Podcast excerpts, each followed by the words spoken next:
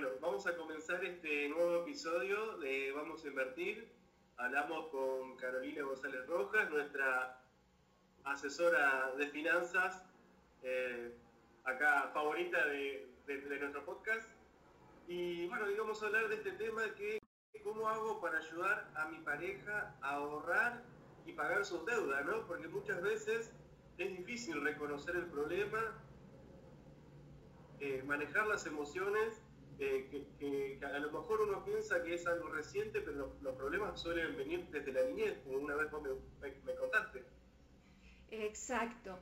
Eh, el tema de las finanzas en pareja es algo que generalmente trabajo y uno se encuentra con, con lo básico.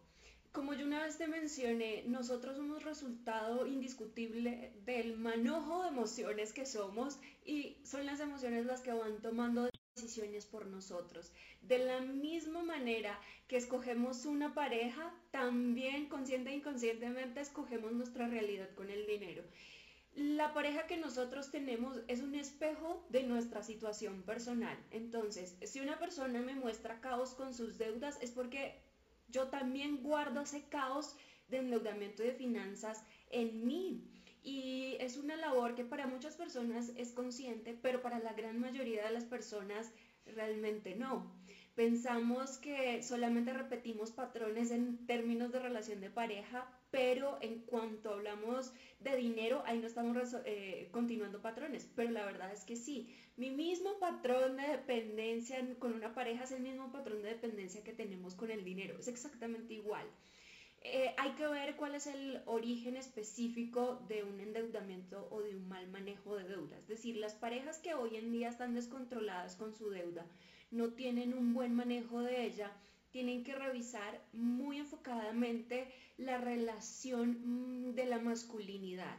¿Cómo está ese trabajo ligado con nuestra historia masculina? Y la historia masculina es el padre. El padre tiene que ver con la administración del dinero. ¿Qué es para nosotros energéticamente eh, la plata, el dinero, las monedas, el billete? Generalmente hablamos de que si tenemos dinero podemos proteger, podemos ser proveedores y eh, ese tener dinero nos da seguridad. La gran mayoría de las personas cuando tú les preguntas, no tengo dinero, se sienten intranquilas y con angustia. Lo mismo pasa con un endeudamiento. Cuando tú observas qué emoción está, pues sienten intranquilidad, miedo, angustia, ansiedad, estrés.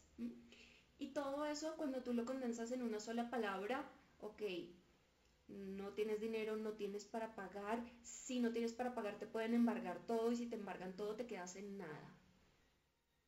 Entonces, y si tú tienes familia, ¿Cuál es la relación más directa de esa falta de dinero? Desprotección. ¿Y quién es esa energía que nos protege, que nos guarda, que nos da esa seguridad y esa fortaleza? Generalmente es la figura paterna. Entonces la primera pregunta que se deben hacer es qué conflictos con esa energía de papá están aún sin resolver. ¿Qué me hace falta a mí o qué eh, se rompió en ese vínculo? ¿Cuál es esa herida? Y generalmente son heridas ancladas con abandono de papá o un papá que estuvo pero estuvo ausente o un papá que mm, por estar trabajando nunca estuvo pendiente de sus hijos y fue una carga muy complicada. Entonces, eh, a veces pensamos que tenemos conflicto con el dinero cuando hubo ausencia de dinero. Pero cuando hubo dinero, cuando hubo mucho, hay que observar papá qué hacía, qué decía o cómo estaba. ¿Sí? Hablo de la ausencia de papá, no que se hubiese separado tal vez de mamá o haya fallecido, no, sino ese papá se la pasó todo el tiempo trabajando y no tenía tiempo para nosotros. Y de repente ese, ese papá era un papá que nos quería y el tiempo era muy cortico. Entonces, gestos como, eh, hijo, hija, no tengo tiempo, tengo que irme a trabajar, eh, no puedo estar contigo en este momento, no puedo jugar contigo. Ahí en ningún momento hablo de dinero, ahí en ningún momento le nego dinero, pero en ese inconsciente de ese niño herido está, hombre, papá no pasa tiempo de amor conmigo y él tiene que ir a trabajar. ¿Eso qué significa? Que ahí hay un rompimiento. El dinero en mi inconsciente va a ser algo de esfuerzo, de sacrificio, de no poder estar con los que yo amo. Eso es lo que significa. Entonces detalles tan pequeños hay que entrarlos a evaluar y analizar cada uno de manera individual para ver cuál es esa herida. Y esa herida se está reflejando con papá.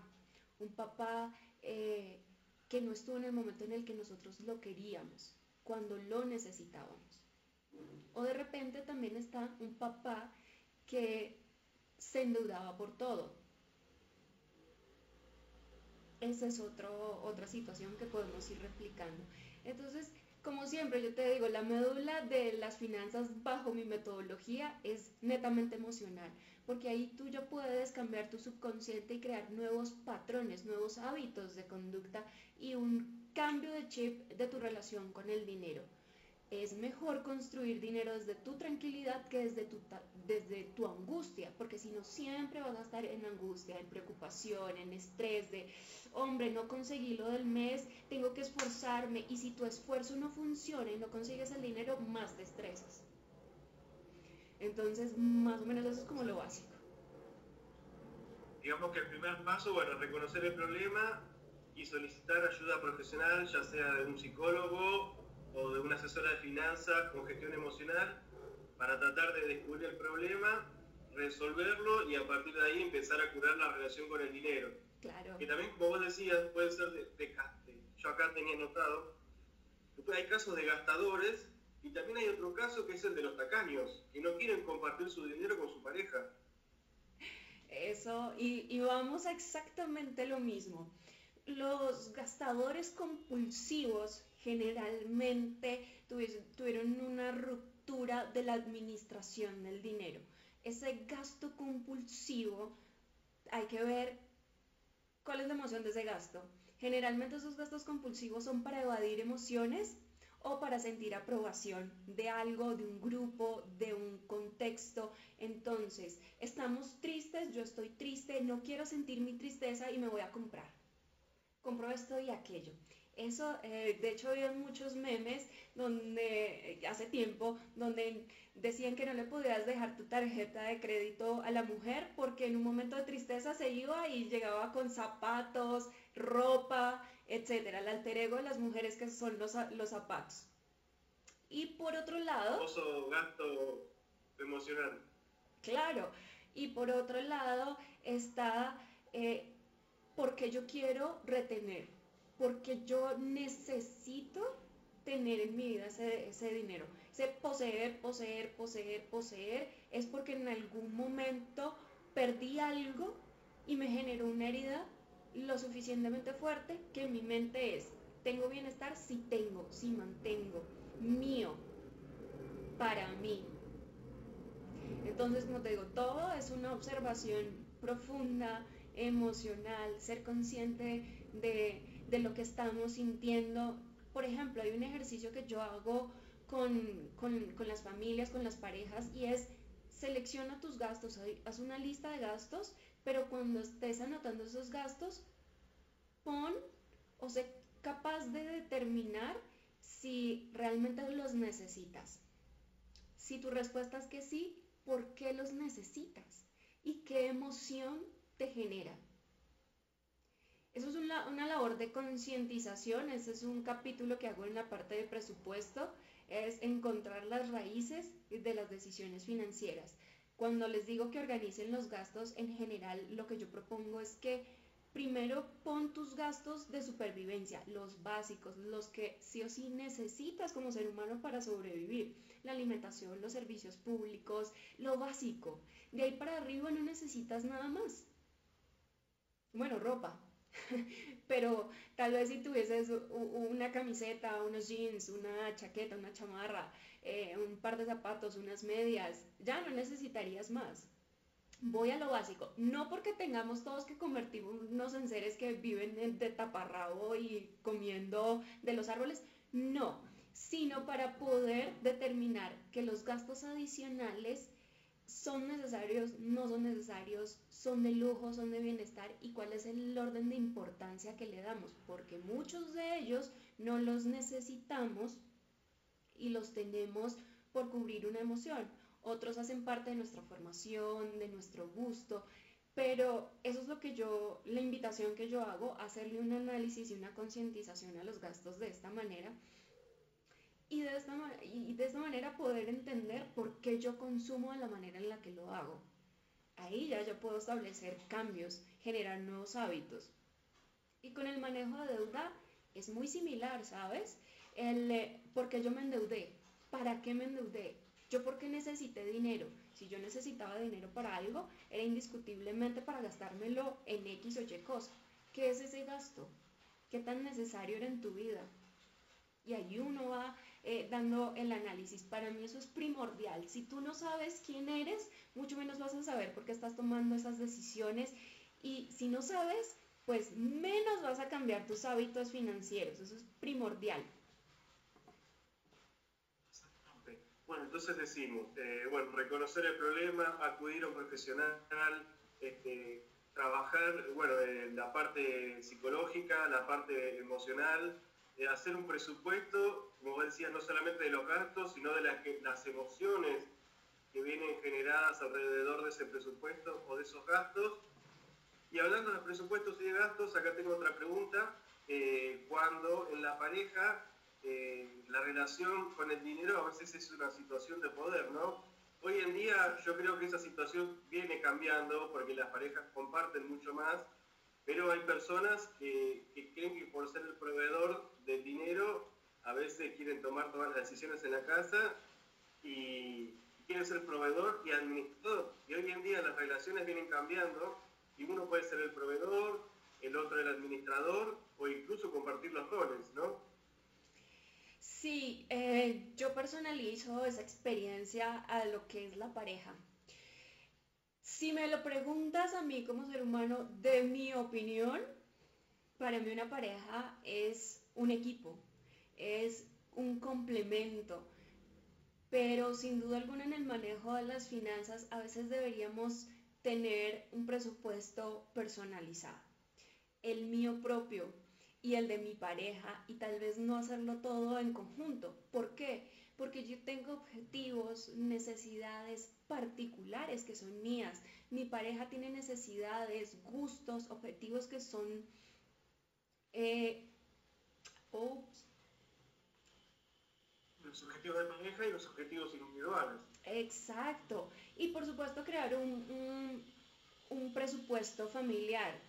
Términos muy sencillo serían tres presupuestos, pero la verdad ni tendría que ser así. Hay una parte donde debemos acordar, es muy importante hablar y acordar qué de nuestros gastos conjuntos los vamos a compartir y en qué magnitud. Si tú ganas más que yo, pues podemos determinar que tú des un aporte mayor que el mío o dar un aporte equitativo, pero eso es algo que se debería eh, conversar, establecer acuerdos por determinar. ¿Por qué razón? Porque en el camino también se encuentra uno con el ego, el ego profesional, que marca mucho también el tema de las parejas. Y hay parejas también, personas que en su individualidad, por el hecho de que su pareja les cubra todo, se sienten menos, se sienten insuficientes, se sienten desvalorizados. Entonces, cuentas claras y chocolate espeso desde el inicio, ¿qué vamos a compartir y bajo qué monto? Por supuesto, hay momentos donde la pareja puede quedarse sin empleo. ¿Cómo se va a trabajar ese tema?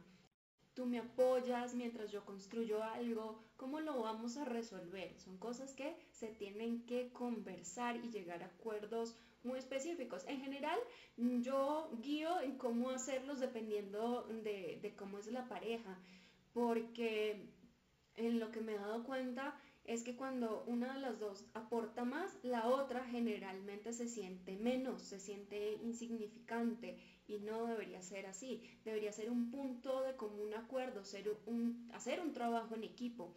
Suele ser un poco complicado porque cuando revisas las causales de divorcio y demás, el principal es el tema del dinero. Pero como tal hay que revisar cuál es esa, e, es esa emoción detrás. ¿Qué aportas tú? ¿Qué aporto yo? Yo en mi caso soy de las que digo equitativo, así yo gane menos que tú, no me importa, pero equitativo porque estamos en el mismo, e, en el mismo equipo. Pero eh, cada persona lo ve desde, una, desde un punto totalmente distinto. Ese es un ¿eh? Ah, sí, depende del tipo de pareja, este, pueden ser los gastos equitativos, según la relación de los ingresos.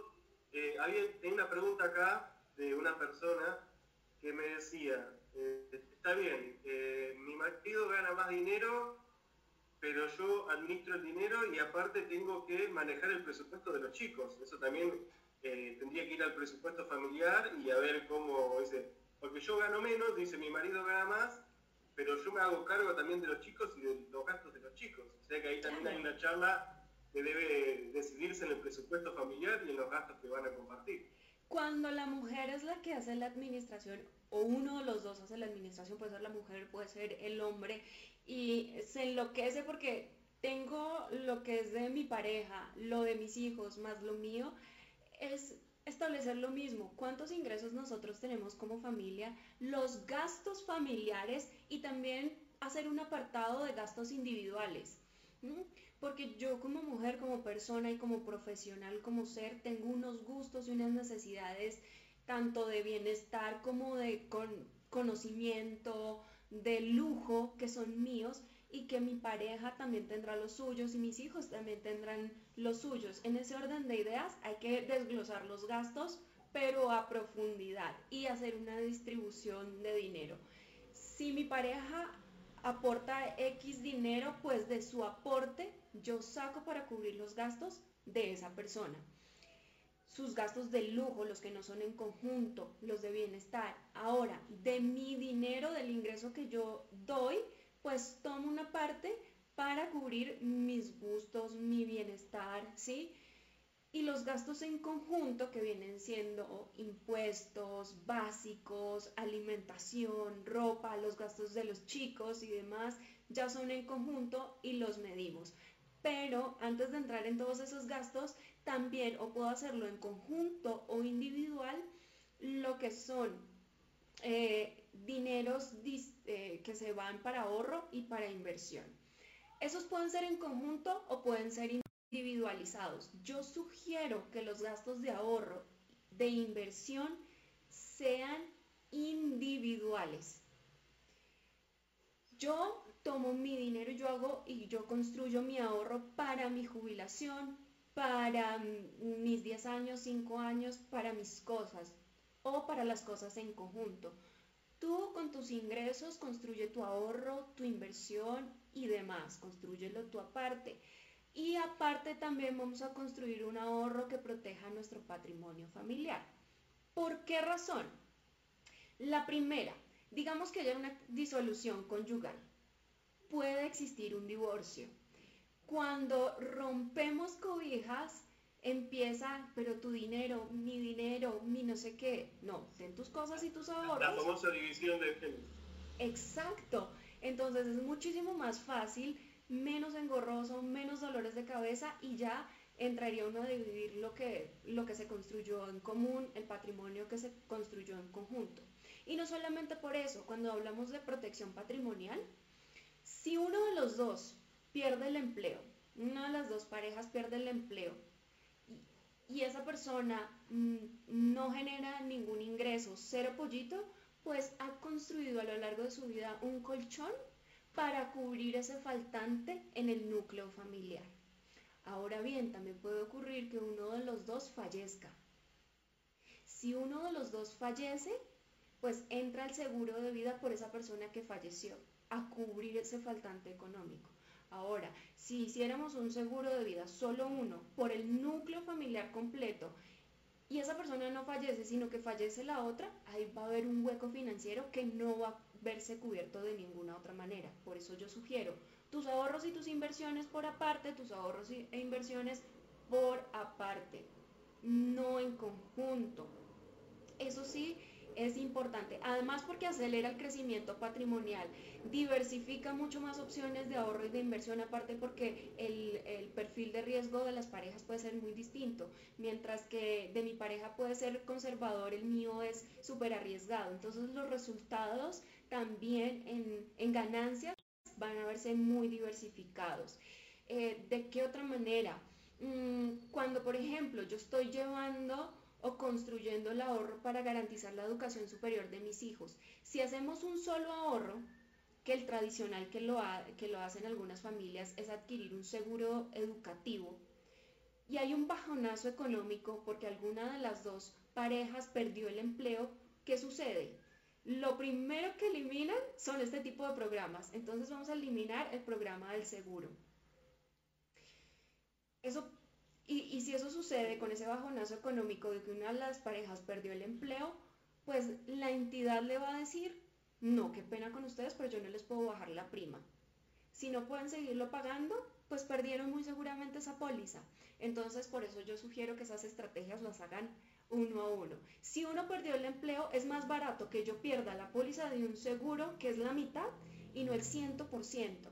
Entonces, esas estrategias individualizadas. Los gastos pueden ser en común, pero lo que es ahorro, inversión y protección patrimonial, individualizado todo, por eficiencia financiera. Bueno, ese consejo, la verdad que no, no lo tenía, lo del patrimonio lo de los seguros y las inversiones por separado. Pero en algún, yo había leído algunos libros que, bueno, recomendaban para proyectos en conjunto, como comprar una casa este, o algún viaje, hacer una cuenta común. Pero me parece que es más eficiente lo que vos decís. Claro, eh, dependiendo, si vamos a comprar una casa para vivir juntos, pues listo, ya podríamos establecer una estrategia para ahorrar para esa vivienda, pero el ahorro para conseguir esa vivienda, tú ahorra por tu lado y yo ahorro por mi lado y en el momento en el que la vayamos a adquirir, la compramos con nuestros ahorros, establecemos un plan de pagos y ahí definimos quién se va a endeudar. Hay posibilidad de que una deuda por vivienda, por lo menos aquí en Colombia, esté a nombre de dos personas. Entonces podemos hacerle a, tu nombre y a mi nombre, pero hay que también ver la carga impositiva de la adquisición de bienes de alto valor. ¿Por qué? Porque una vivienda puede generar un mayor gasto por concepto de impuesto de renta, por lo menos aquí en Colombia. Entonces, ese tipo de, datos de cómo está la carga de impuestos también nos va a ayudar a generar beneficios tributarios, disminución. No, por ejemplo, si yo a mi nombre tengo un ahorro de mil millones, pues voy a tener una carga impositiva más alta que si yo tengo un ahorro de 500 millones y mi pareja de 500 millones. Entonces es aprender también a balancear la carga eh, y el efecto tributario que por ahí derecho también tiene. Es analizar bien el tema de los gastos y los impuestos que luego vienen de acarreados a la compra de esa casa. Exacto. Sí, la gran mayoría del orden de, la gestión de gastos se ajusta también, eh, por ejemplo, a los beneficios tributarios que, se pueda generar mm, dependiendo en lo que yo gaste. Por ejemplo, aquí en Colombia, eh, la medicina prepagada genera beneficio tributario. Entonces, eh, con mi pareja yo puedo dialogar. Si tú tienes un salario más alto, estás más afectado por impuesto de renta, pues tú cubres la medicina prepagada porque te va a generar un beneficio tributario y yo me hago cargo de otro tipo de gastos. ¿Me explico? Ese tipo de cosas van a... es trabajarlo, es hablarlo, es conversar qué beneficios te van a aplicar a ti, qué beneficios me aplican a mí, pero sí soy partidaria de dejemos claros de que mis ahorros, mis inversiones y mi protección por aparte. Exactamente, acá también en Argentina, depende de los gastos que uno tenga, puede presentarlos ante la, ante la, ¿cómo se dice? el recaudador fiscal y hacer las reducciones tributarias, las reducciones de impuestos correspondientes, es decir, medicina prepaga, eh, gastos de alquiler, eh, creo que había algunos gastos más que ahora en este momento no lo recuerdo, pero bueno, sí se pueden hacer y, uno tiene reducciones según los gastos que tiene. Incluso acá en Argentina, si tu, si tu pareja no tiene trabajo, la puedes declarar como eh, familiar a cargo hasta que consiga trabajo y también te hacen una reducción de, los impuestos. Bueno, genial. Eso sí no lo tenemos aquí en Colombia. Bueno, sí, bueno, depende de cada país, viste, son las leyes, eh, las leyes fiscales, ¿no? Bueno, entonces hacemos un pequeño repaso. Reconocer el problema, acudir a un profesional para trabajar esto que decimos de, nuestra relación con mamá, con papá, nuestra relación con el dinero, comunicarse con la pareja, ponerse de acuerdo en un presupuesto y qué nos genera ese presupuesto emocionalmente. Y una vez que se definió el presupuesto, como vos decías, familiar, incluidos los hijos, incluidos los gastos personales, decidir si vamos a hacer eh, ahorro en conjunto o ahorro eh, en conjunto e, e, individual, que sería lo más eficiente, ¿no? Un ahorro para los gastos familiares y luego ahorros individuales para los gastos personales y los objetivos personales, que como vos decías, viene la parte del ahorro y la inversión, que como vos me decías, para mayor eficiencia conviene ser individual y a la hora de buscar objetivo, donde estamos por obtener ese objetivo, juntar los ahorros. Exacto. Eh, Sí, mira, por ejemplo, en, una ocasión tuve una pareja que buscaba em, ahorrar para su jubilación, pero lo querían hacer de manera conjunta, desde sus propias capacidades. Entonces acordamos cuánto su familia como tal necesitaba para una jubilación, la sumatoria de ambos ingresos. Y establecimos de esa manera dos ahorros ajustados a sus capacidades individuales si uno de esos dos no puede continuar, continúa el otro y logran el mismo objetivo. Entonces, es conversar que, como yo siempre digo, tener claro los objetivos, qué queremos, en cuánto tiempo lo queremos y así se puede trazar un mapa de ruta. Porque si solamente queremos organizar las finanzas, pero no lo bajamos a ideas concretas, ¿qué es organizar mis finanzas? Tener ahorros para X o Y cosas, tener inversiones para X o Y cosas, incrementar nuestro patrimonio. Queremos generar una idea de negocio, queremos generar esto, queremos ordenar nuestras deudas. Mm, por ejemplo, también con el tema de las deudas, siempre sugiero que como familia, que en general las tienen así, es organicen las deudas de mayor a menor, la de más alto valor solicitado, definir la tasa de interés, el número de cuotas y el valor de la cuota. Así hacemos una a una y podemos darle un orden de importancia. ¿Cuál voy a adquirir, eh, cuál voy a radicar primero? Bajo la estrategia bola de nieve voy a trabajar la, la más chiquita y es hago abonos a capital con reducción de tiempo de la más chiquita, hasta que esa chiquita desaparece. Ese dinero que yo pagaba por esa cuota va para como abono de capital para la que sigue y así de esta manera. Pero también ver el tipo de deuda me permite a mí saber si es viable una renegociación de alguno de esos endeudamientos para liberar flujo de caja o hacer una compra de cartera para agrupar toda la deuda en una sola y que sea una deuda mucho más económica, tanto en términos de interés como en términos de tiempo, y, dar como un respiro también a ese flujo de caja. Entonces va a depender de cómo están estructuradas cada una de esas deudas. Aquí en Colombia suelen ser más baratas las deudas por vivienda que los créditos rotativos o los créditos de libre inversión. Hay personas que por sus características les es más fácil eh, y barato una deuda de libre inversión. Entonces uno tiene que tratar a hacer un análisis muy personalizado, pero también muy juicioso, muy táctico, muy estratégico y también saber en qué momento del tiempo hacer una estrategia para reducir deuda. Yo dentro de lo general aconsejo la estructura y la estrategia de la bola de nieve porque es muy práctica, muy eficiente y teniendo en cuenta que los se hacen abonos a capital con reducción de tiempo y hay que dejarlo claro con el banco porque a veces los bancos toman esos aportes extra pero no al capital sino a los intereses. Y la gente dice, pero yo estoy haciendo abonos y ¿por qué mi deuda no disminuye? Ah, porque es que el banco asumió que tú estás haciendo abonos. Exacto, y el interés es la ganancia del banco. Ellos no van a buscar perder. Entonces uno tiene que ser muy pilo con eso y decirle al banco abono a capital con reducción de tiempo, por ejemplo. la cuota. Sí, y cuando yo manejo renegociaciones o reestructuración de capital, tener en cuenta que la tasa de interés debería ser menor a la tasa que yo tengo contratado inicialmente el, eh, el crédito y que el tiempo también debe ser menor o igual al tiempo pactado. Por ejemplo, si yo tengo un crédito con una tasa de interés del 5% a 60 cuotas y el banco me dice, ay, te ofrezco renegociación o compra de cartera con una tasa del 6, pero 50 cuotas. Pues uno hace la amortización y resulta que la opción del 6% a 50 cuotas, a pesar de que son 10 cuotas menos, me resulta exactamente lo mismo, el mismo valor que tengo que pagar, entonces no hubo ningún beneficio.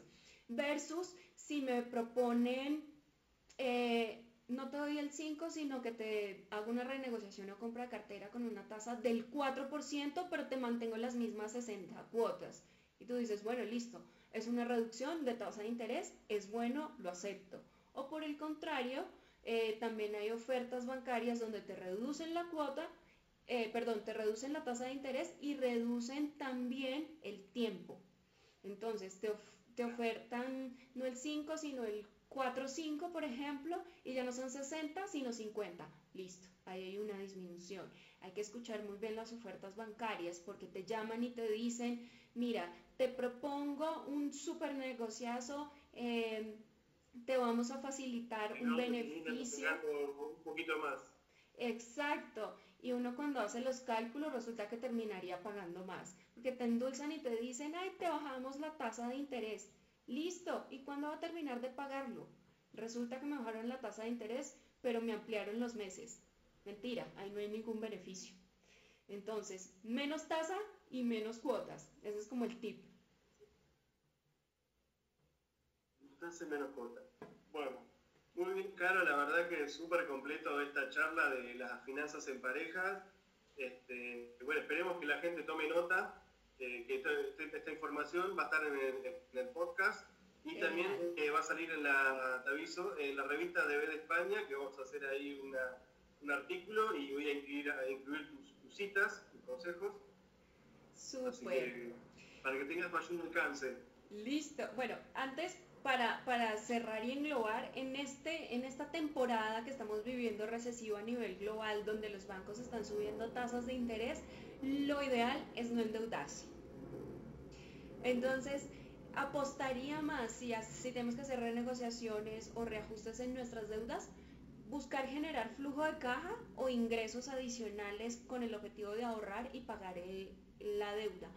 Tal vez una renegociación de cartera, em, compras de este estilo directamente con el banco no sean eficientes porque estamos viviendo un tiempo donde las tasas están volando. De hecho, estas semanas estamos esperando, por ejemplo, que la Fed suba 100 puntos eh, eh, eh, el tema de las tasas, es decir, un 1%, y eso va a redundar en Latinoamérica de manera indiscutible. Muy seguramente nuestros bancos centrales también van a tomar la potestad de subir tasas de interés para controlar el tema de la inflación. Eso no tiene discusión y eso va a redundar en que el crédito va a ser más costoso abstenerse de compras de cartera o de renegociaciones porque van a ser más costosos de como cuando las adquirieron. Entonces, eh, buscar alternativas de flujo de caja y de ingresos adicionales. Sí, estamos en un contexto de, inflación mundial que hay que tener en cuenta todo para tratar de, gastar lo menos posible, ¿no? Porque como vos decís, aumentan los costos, pero los salarios eh, vienen atrasados con respecto a la suba de los costos. Bueno, bueno, claro, la verdad que muchas gracias por todo, este, muy completo tus consejos. Eh, espero, bueno, nos volvemos a ver en otra ocasión. Ya sos nuestra asesora de finanzas de confianza. Así que, que bueno, muchas gracias por todo. y, nos vemos ahí en, en LinkedIn y en las redes sociales. Claro que sí, Sebas, muchísimas gracias por la invitación. Siempre quedo totalmente agradecida contigo. Es un espacio muy rico. Bueno, muchas gracias. Hasta la próxima. Bueno, chao, Sebas, que estés muy bien.